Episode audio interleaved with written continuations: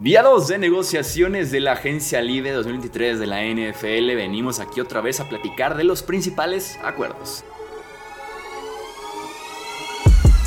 Hablemos de fútbol. Hablemos de fútbol. Noticias, análisis, opinión y debate de la NFL con el estilo de Hablemos de fútbol.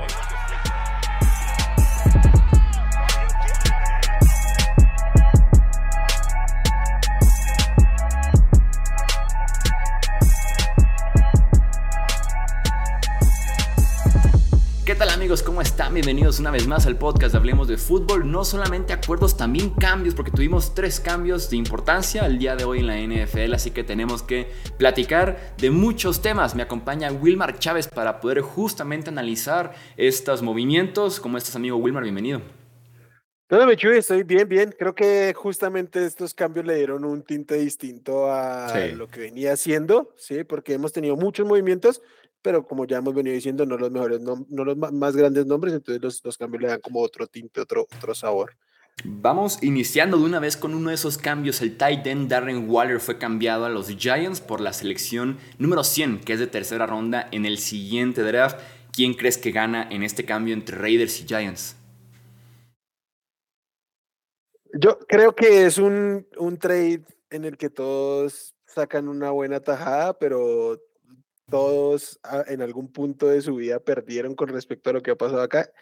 Este pick fue el que recibieron los Giants por Tony, que originalmente era un pick de primera ronda, entonces como que está bien. Eh, un pick de tercera por Darren Waller, suena bien, eh, pero un ex primera ronda por Darren Waller, a ver y cómo, ¿no? O sea, básicamente tu pick 20 de hace dos años por Darren Waller no suena tan atractivo, ¿sí? Y del otro lado, pues los, los los este, Raiders, pierden a, Waller, pero viene un año bajito. Y yo aquí voy a decir algo, una opinión muy personal, no sé qué tan impopular sea, me parece que Aaron Waller es un jugador ligeramente sobrevalorado. Creo que se le metía en conversaciones con, con Travis Kelsey y George Kittle, básicamente por su producción fantasy, el que está viciado por eso, pero no está a la altura de Kelsey, de Kittle, de Andrews, por ahí de Hawkinson, eh, sí que es un, es un buen tight end, top 8, si quieren top 6, una cosa así, pero no a los niveles donde se le consideraba. Y creo que mucha gente todavía tiene la idea en la cabeza de que es uno de los tres mejores tight de la liga. Creo que nunca lo ha sido y creo que en este momento mucho menos. Automáticamente eso sí se convierte en la mejor opción aérea que tienen estos Giants, que no hay absolutamente nada. Me parece un buen movimiento para poder apoyar a Daniel Jones con alguien que tiene ya un, presente inmediato en la, en la NFL, ¿no? Que, que no llega a desarrollarse, adaptarse, no, o sea, simplemente es, empieza a jugar, desarrolla química y ya está. En ese sentido creo que aplaudo lo que hacen los Giants. Sí, no, no, es un precio tan barato, una tercera ronda, pero al final de cuentas que le pueda sacar dos, tres temporadas muy buenas a Darren Waller, que veremos si Daniel Jones se las puede dar también. Eh, creo que te puede dar en ese sentido como que a los Giants como una como ganadores como que puedan aprovechar este cambio, porque creo que sí ligeramente me inclino con Las Vegas, porque al final de cuentas sí estás perdiendo un arma ofensiva cuando estás trayendo a otros como Jacoby Meyers, como Jimmy Garoppolo para poder comandar esa ofensiva, pero te deja como la cosquillita o como que lástima que no funcionó del todo, ¿no? Entre McDaniels y Waller, a pesar de que había muy buen pasado de McDaniels trabajando con otros Titans. De acuerdo. Además, no sé si hay un tema por ahí interno. Eh, Parece que sí. ¿Cierto? Porque hay como a medio chisme. En estos últimos días se casó con una jugadora del básquet que juega ahí en Las Vegas. Y ¿A poco? sí, y este. ¿Se casó con Kelsey Plum? Sí, con Kelsey Plum. Y la ubico, la ubico porque soy, es mi crush, es mi crush. Ok. RG3 puso, puso un tweet al respecto y la nena le lo citó diciendo, quizás fue porque no lo invitamos a la boda. Entonces, como que sí podía haber cierto pique ahí. Y fíjate, si la estoy viendo justamente de Robert Griffin tercero. Oh, en efecto se casaron. Em, no sería ninguna sorpresa, ¿no? Porque McDaniels pues ya tiene su pasado de llegar a franquicias y demoler lo que había. Digo, nunca se desarrolló con Derek Carr y el tipo sale cortado. Parece que podría ser el mismo caso con Darren Waller, el tipo se va cambiado. No sé si por ahí Hunter Renfro también podría ser uno de los tipos que podría salir en los próximos días. Además, porque el perfil de receptor que llevan, o sea, es como Eh, Hunter Renfro, Jacoby Myers parecen como la misma persona. Entonces, pues a ver qué. El otro cambio que es, fíjate que este me gustó mucho para los Cowboys, el cornerback Stephon Gilmore fue cambiado a, a Dallas por una quinta ronda que reciben los Colts.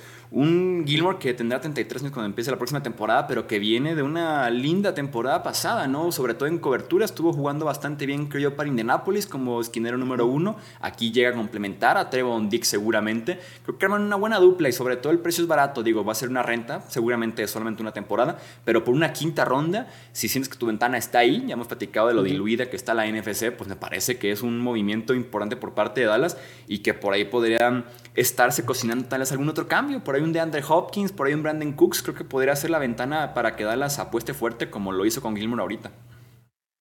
De acuerdo, me parece que en este sí me queda muy claro que los Cowboys están ganando porque primero tapan el mayor hueco que tienen en su defensiva. Es una unidad más fuerte, pero el, cornerback 2 era un problema en los últimos dos años.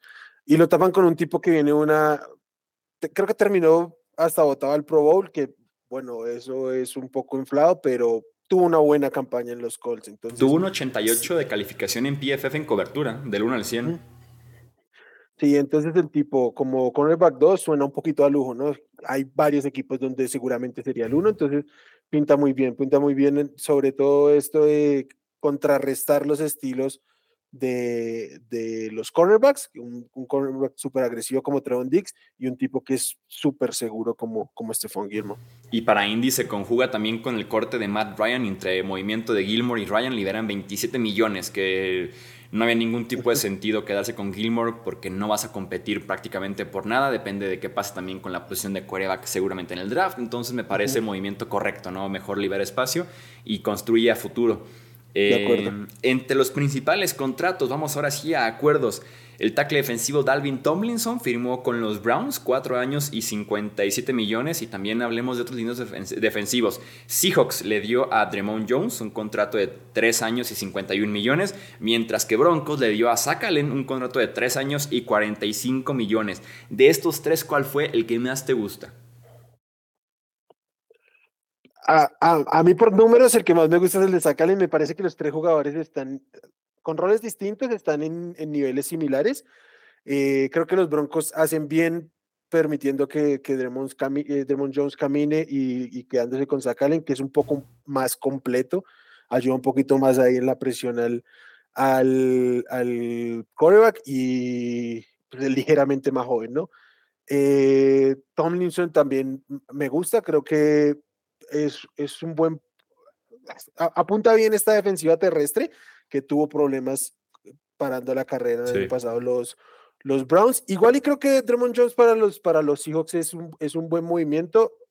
No es el tema de esquema porque Shelby Harris llegando allá no le fue nada bien. Ya salió cortado también de los Seahawks viniendo del mismo esquema de los Broncos. Entonces, pues vamos a ver, pero creo que los ordenaría en ese, en ese orden Allen, Tomlinson y Jones.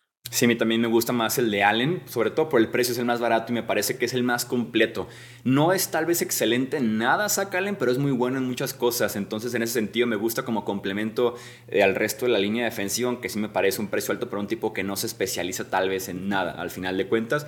Y sí, eh, Jones se convierte automáticamente en el mejor pass rusher que tienen esos Seahawks en la línea defensiva, eh, sobre todo en el, en el interior, ¿no? Hay que ver cómo aporta en el juego terrestre porque el tipo es más limitado en ese aspecto este, y que batalló un poquito Seattle en ese sentido, pero al final de cuentas los tres cubren, creo, necesidades grandes en esas líneas defensivas. Sí. Eh, el esquinero James Bradbury regresa a Filadelfia, tres temporadas y 38 millones de dólares. Eh, a mí me gusta, sabes que para mí era de los tres mejores este, receptores de la, eh, cornerback de jugadores como tal de, la, general, sí. de, la, de la clase. Eh, creo que hacen bien en, retenerlo, creo que le garantizan como dos años y me parece bien.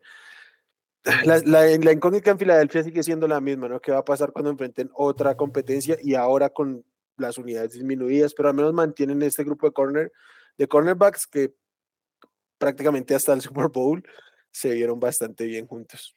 Sí, estamos hablando de que tal vez Slay y Bradbury fue la mejor dupla de cornerbacks la temporada anterior y retener a Bradbury, que tal vez fue el mejor de los dos por apenas 12, 13 millones eh, anuales, me parece un gran precio, ¿no? Por debajo de Jamel Dean, por ejemplo, tiene más edad, seguramente va por ahí el tema. Eh, y veremos qué pasa con Slay, ¿no? Porque por ahí se ha, ha habido tema, ha habido pláticas de que Filadelfia le pudo haber abierto la puerta a Slay para que saliera, incluso lo estuvo ofreciendo a otros equipos. No sé si estén más convencidos de quedarse con Bradbury y apostar por otra opción. No sé si Garner Johnson de regreso, eh, tengan en mente algún otro cornerback, confiar en Avonte Maddox, pero de inicio eh, quedarte con Bradbury a ese precio me parece de las palomitas de Filadelfia, ¿no? Y si podíamos decir de todos los agentes libres que tenían, que fue una lista grandísima que repasamos en otro podcast, Bradbury el mejor de todos. Y el que diría que, hablando de también valor de posición, eh, también el que yo diría, este es el que tiene que regresar, y al final de cuentas así fue. Ya también amarraron a Brandon Graham, Jason Kelsey, así que poco a poco han estado trayendo un par de regresos también. Sí, de acuerdo, como que depurar la lista de las salidas es importante ahí. Eh, se, finalmente se movió el mercado de wide receivers. No sé si para bien. Allen Lazard firmó por 4 años y 44 millones de dólares mientras, con los Jets, mientras que Jacoby Meyers va a los Raiders por 3 años y 33 millones de dólares. Me parece un excelente contrato de Jacoby Meyers. ¿eh? O sea, me parece tremendo. No sé si, si se ajuste mucho a lo que tienen el cuerpo receptores en este momento de los de los Raiders, justamente por lo que decías un rato, porque me parece un, receptor muy similar en estilo a, a, Renfro. Sí creo que Jacoby Meyers es mejor que Renfro.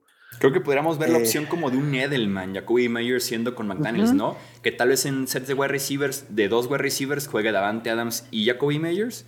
Y en el de tres wide receivers entre por ahí Hunter Renfro en el slot, porque al final de cuentas confío más en Meyers por fuera que en Hunter Renfro por fuera. Pero también Renfro acaba de no, no hace mucho firmar un contrato, ¿no? O sea, ¿qué va a pasar con Renfro al final de cuentas? Sí, creo, creo que hace un año firmó el contrato y fue interesante, como unos 16 millones, si no estoy mal, no lo tengo aquí a la mano, perdón, pero, Ahorita lo investigamos.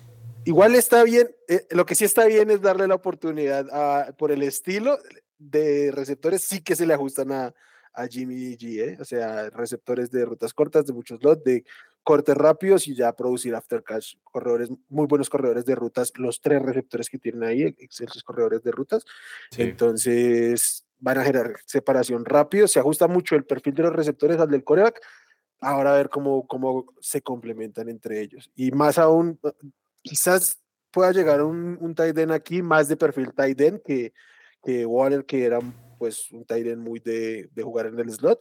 Entonces de pronto podría venir un, un perfil que sin ser del talento de Waller, eh, se ajuste más al, al esquema. Eh, firmó por dos años y 32 millones de dólares y apenas va a entrar justamente ese contrato, así que tiene sí, Davante que es de los mejores pagados en la posición, Meyers con 11 millones, Renfro con 16 millones. Yo fíjate que creo que los Raiders confían mucho en Foster Moreau.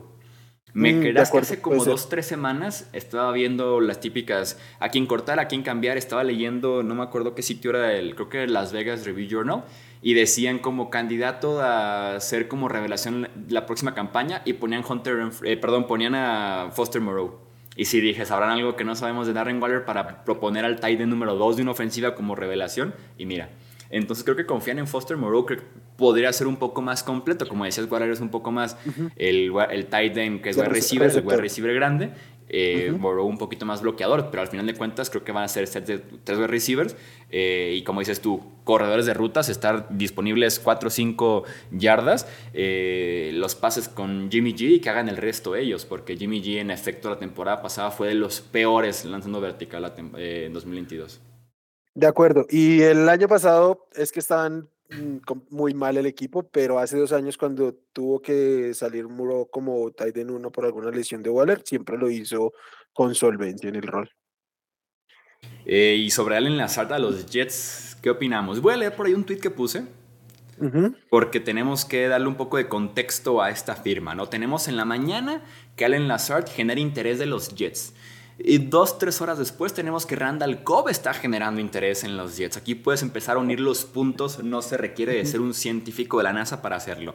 Y todavía como eso el mediodía, ya dos, El peor de, todos. Mercedes Lewis está generando interés en los Jets.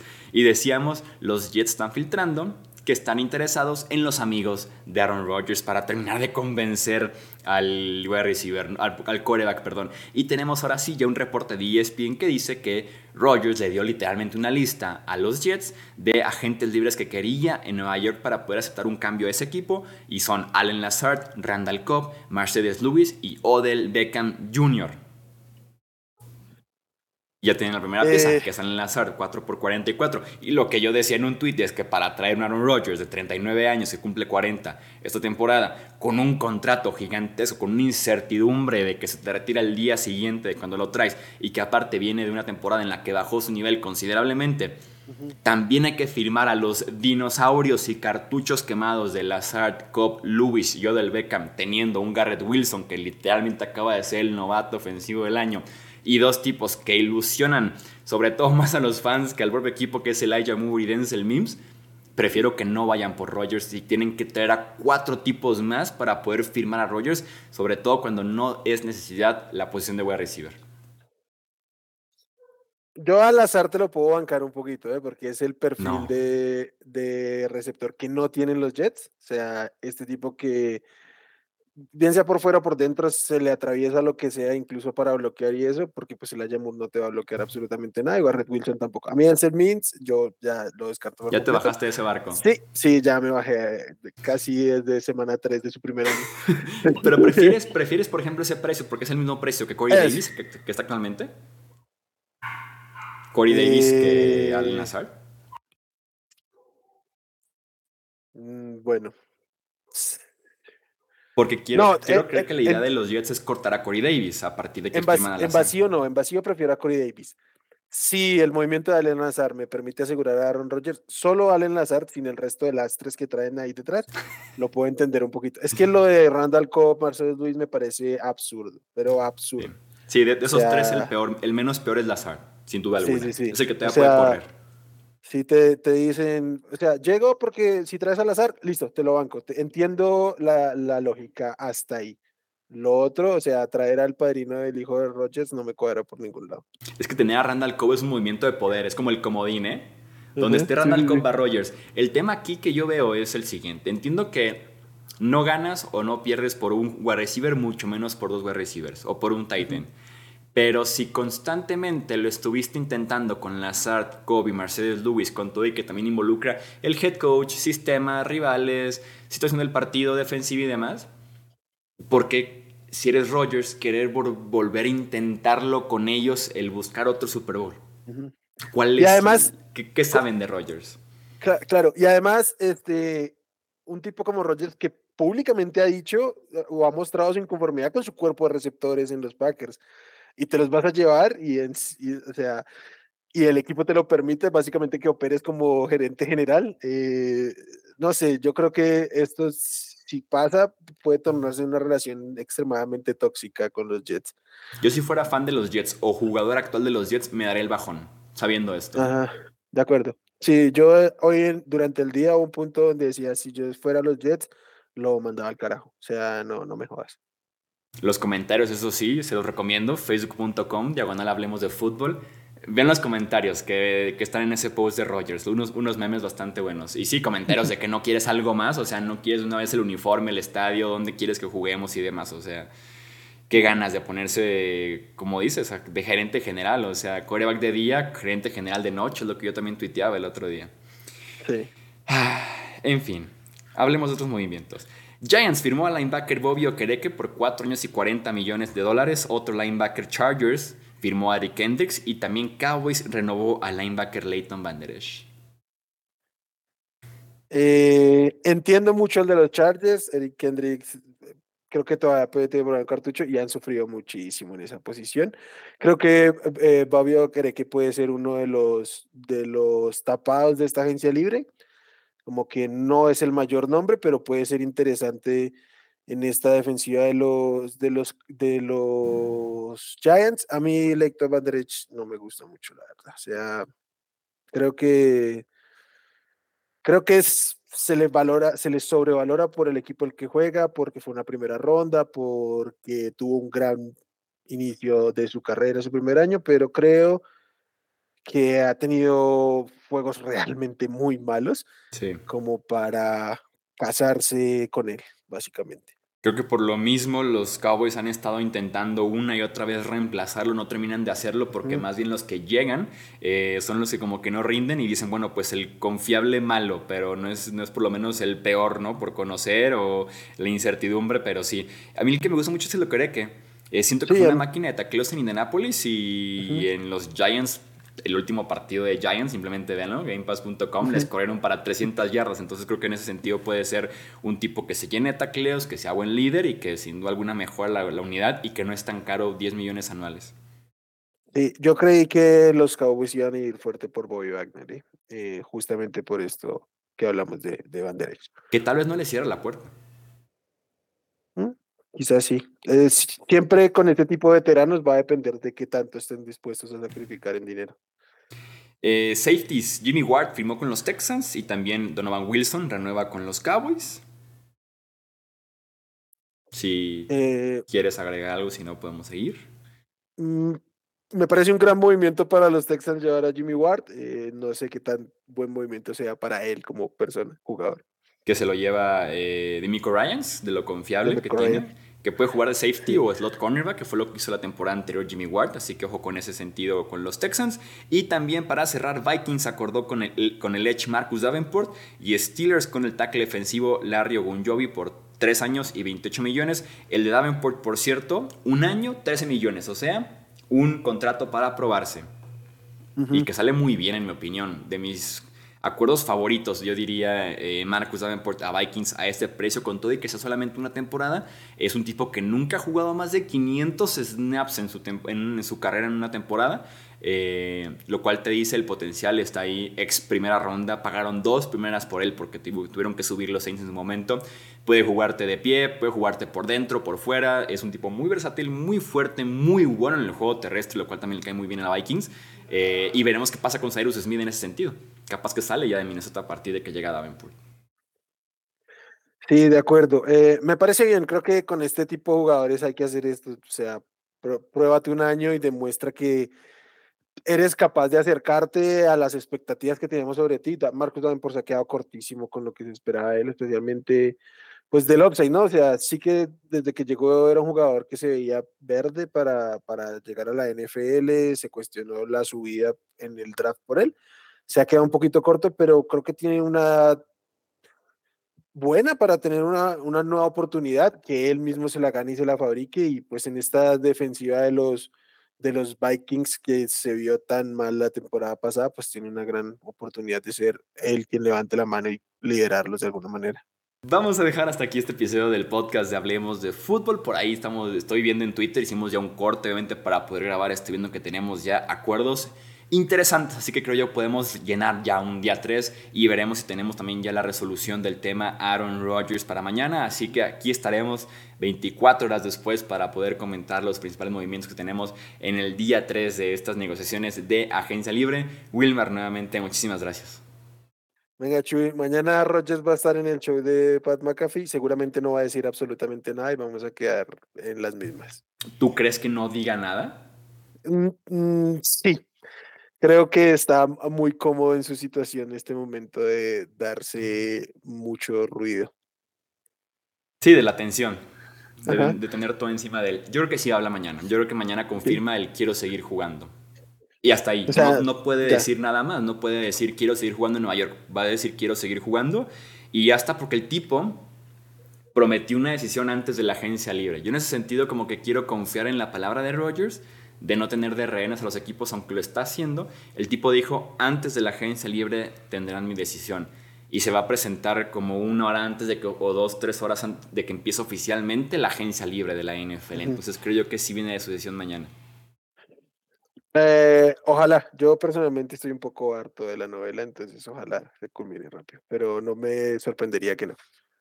Veremos, que veremos si mañana tenemos que platicar de Rogers o incluso a la negativa también decir, ¿no? Unas 24 horas más aquí esperando. Pero bueno, vamos a dejar hasta aquí este episodio del podcast. Recuerden compartirlo, suscribirse, dejar un review, un comentario y también seguirnos en Twitter, Facebook e Instagram para que no se pierdan de nada lo que está pasando en la agencia libre de la NFL. A nombre de Wilmar Chávez, yo soy Jesús Sánchez, esto es Hablemos de Fútbol. Hasta la próxima.